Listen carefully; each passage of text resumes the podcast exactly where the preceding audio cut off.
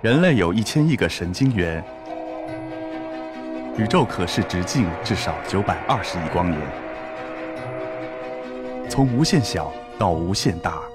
在中科院 SELF 讲坛一起探索未知的世界。本节目由中科院 SELF 讲坛出品，喜马拉雅独家播出。呃，非常高兴能够应 SELF 论坛的邀请，来到这里来继续讲我们这几年来一直在进行的世界植物的中文名的选拟工作。我这么说，就是因为几年前我们其实就开始了。那么做了这么多的工作之后，当我再一次走上这样的一个舞台的时候，我希望能够给大家介绍一些新的这几年的一个新的心得。比如说，如果你现在再问我，为什么我们要做这样一个工作？为什么在这几十万种的植物，它在已经有科学名称，也就是拉丁名的情况之下，我们还要给它起中文名呢？正好我可以用我去年的一个亲身的经历来解答这个问题。什么亲身经历呢？去年的时候，上海有一个机构找到我，希望我能够做一些有关热带雨林的。植物方面的科普，帮他们做一些这种设计，还有文案这方面的工作。说到热带雨林，我当然是不陌生的，是吧？我相信在座的各位，你们也不会太陌生，甚至于你们很可能都能说出来跟热带雨林有关的一些特别有趣的现象，比如说滴水叶尖儿，比如说绞杀植物，再比如说热带雨林里面一些非常鲜艳的这个叶子等等等等。这些确实也都是热带雨林的特色，没没问题，是吧？但是这些这些都被我们说烂了，这些东西是不是就能够代表热带雨林的全部呢？远远不是。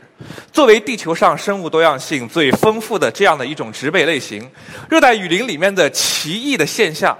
要比这些我们非常熟悉的任何一个科普书里面都会出现的这些要丰富的多。所以。当我接到这样的一个任务的时候，我就去想，我们能不能去挖掘一些有关热带雨林的更有趣的一些东西，而且是不太为人所知的。那些常见的我们也要介绍，但是我们也希望能够把更多更有趣的知识呈现给大家。于是我就去书店，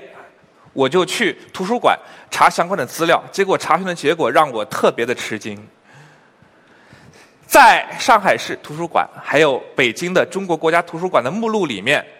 是有很多跟热带雨林有关的图书，但是严肃的、通俗的、全面的、比较科学的介绍热带雨林的书，你知道我查到的最后最近出版的是什么时候吗？是上个世纪五十年代，是我们翻译的苏联的书，而苏联这本书又是翻译的美国的作品。自那以后。在书店里面，在图书馆里面，你是还能够查到很多跟热带雨林有关的书，但是他们大多数都是给儿童看的读物。当我们想要在中文世界里面找到全面介绍热带雨林的书的时候，你会发现，真的是太贫乏了，这个资料真是太少了，你就不得不去向英语世界、向法语世界，甚至于向德语世界去。检索资料，然后你再辛辛苦苦把这些资料翻译过来，这个时候，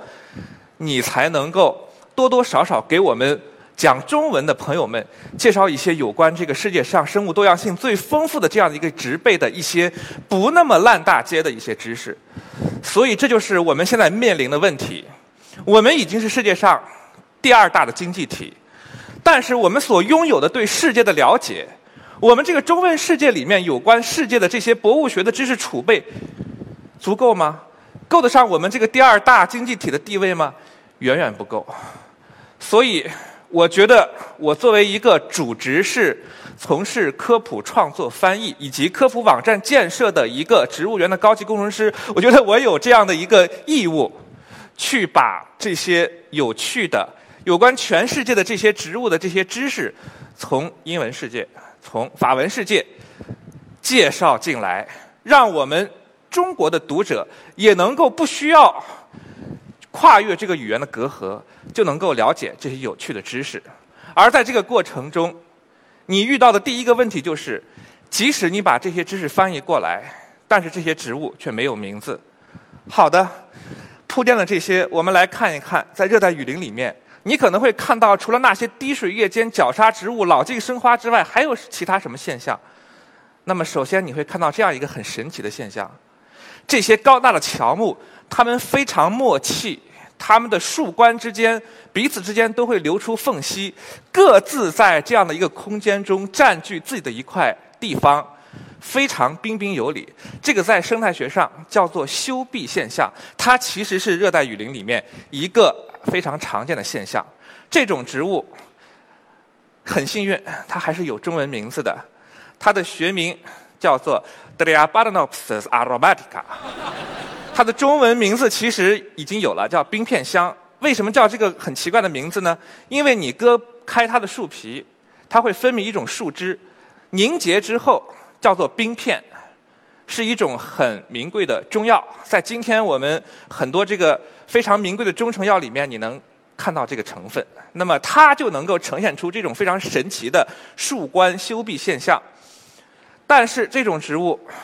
可就没有中文名了。它的学名叫做 Cordia nodosa，是吧？所有的这个拉丁名都是有的。它的神奇之处在哪里呢？你能够看到它的这个茎有一个膨大的部位，里面是空的。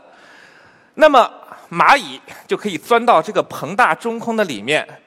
干什么呢？起到一个保护这个植物的作用。假如有一种害虫飞来落到这个植物的茎叶上面，想要啃食它的嫩芽。这个时候，蚂蚁就会从这个地方钻出来，狠狠地对这个害虫进行撕咬，然后这个害虫受不了就跑了。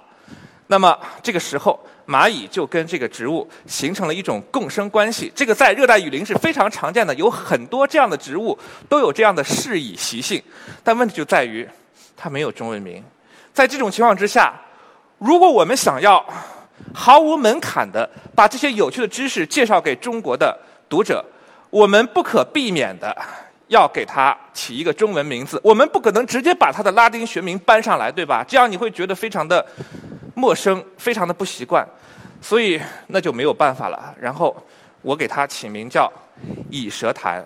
里面的蚁这个字表明它是一种适蚁植物，也就是跟蚂蚁共生的植物。我们再来看，这个是美洲的热带雨林里面的另外一种高大的乔木。真的是非常有热带雨林特色，是吧？它的根部有这种伸出去的这种高大的板根，这也是很常见的一个热带雨林植物的特色。但是它最奇怪的地方在于，虽然它用了十几年、几十年的时间长得这么高大，但是在此期间它从来都不开花，而一旦它开花之后，它就死了。这个在生态学上叫做多年生一次结实现象。其实我们并不陌生，我们知道很多竹子也是有这样的一个特性，所以当竹子开花的时候，可能我们还要担心大熊猫会没有足够的食粮。但是在热带雨林里面长了这么高大的乔木，居然也有这种一次性开花现象，这就不禁令人啧啧称奇了。而为什么这样高大的乔木也会演化出这种习性呢？这个其实是生态学上。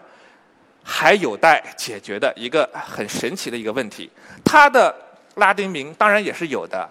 叫 Tachigali versicolor，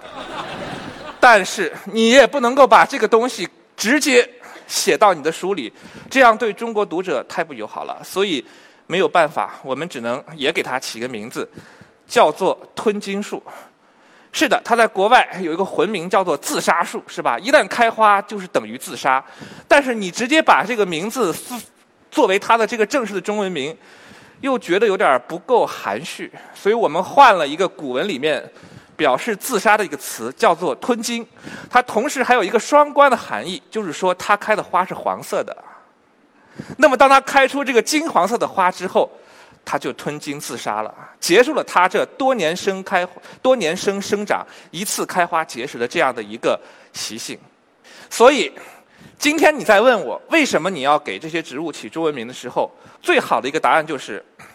它是方便我们进行科学知识的传播的。我们用这个名字，可以更好的作为一把钥匙，然后把这些有趣的、生态的、博物的这些知识传达给大众，完成我们这个科学传播的职能。实际上，刚才我们介绍的这些热带雨林植物，它在整个世界也只是占赤道地区的那一小部分环境。而我们知道，在热带地区，除了热带雨林，我们还有热带荒漠，我们还有热带稀树草原。而出了热带之后，到了温带，我们有盛产球根花卉的地中海气候，我们有中国东部独特的亚热带常绿森林，甚至于我们到了再冷一些的地方，我们还有温带荒漠，我们还有北极的苔原，还有跟苔原相邻的泰加林。每一种独特的生态系统都有独特的植物和动物，都有许许多多有趣的演化故事。而你要把这些发生在，特别是发生在中国境外的这些有趣的故事介绍给中国的观众的话，首先你要解决一个问题，就是要给所有这些生灵起一个名字，而且最好是比较好听的、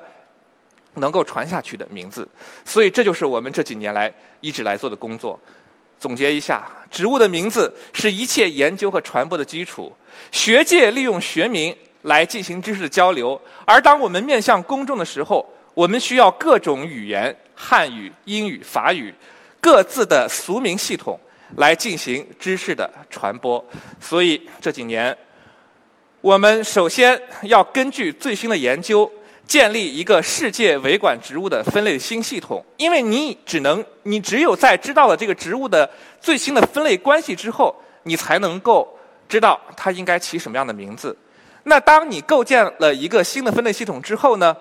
我们可以从高到低，按照科、属、种的这样一个顺序，为世界的植物选你中文名。选就是选择已经有的名字，拟就是在没有合适中文名的情情况下，我们为它新拟定。那么我们现在已经完成了所有科的拟名，属的拟拟名的工作正在进行，而种的拟名。也已经开展，这就是我们目前的一个进展。所以，接下来先给大家展示一下我们是怎样建立一个最新的分类系统的。这个要展开说的话，又是一个非常长的故事了。在这里，只是用一个简单的动画，大概示意一下。那么，当你在建立分类系统的时候，首先摆在你面前的是几百年来已经发表的许多的学名。那么，你在查了这些名字，它背后代表的什么植物之后呢？你会进一步的去看今天的这些分子生物学家从中提取 DNA 之后，为他们建立了一个怎样的演化关系？当你找到介绍他们之间演化关系的论文之后，你就能够根据他们。系统演化的这样的一个树状的这样一个结构，对这些本来看上去很散乱的名字进行一个重新的组织，这样的话，你就建立了一个新的系统。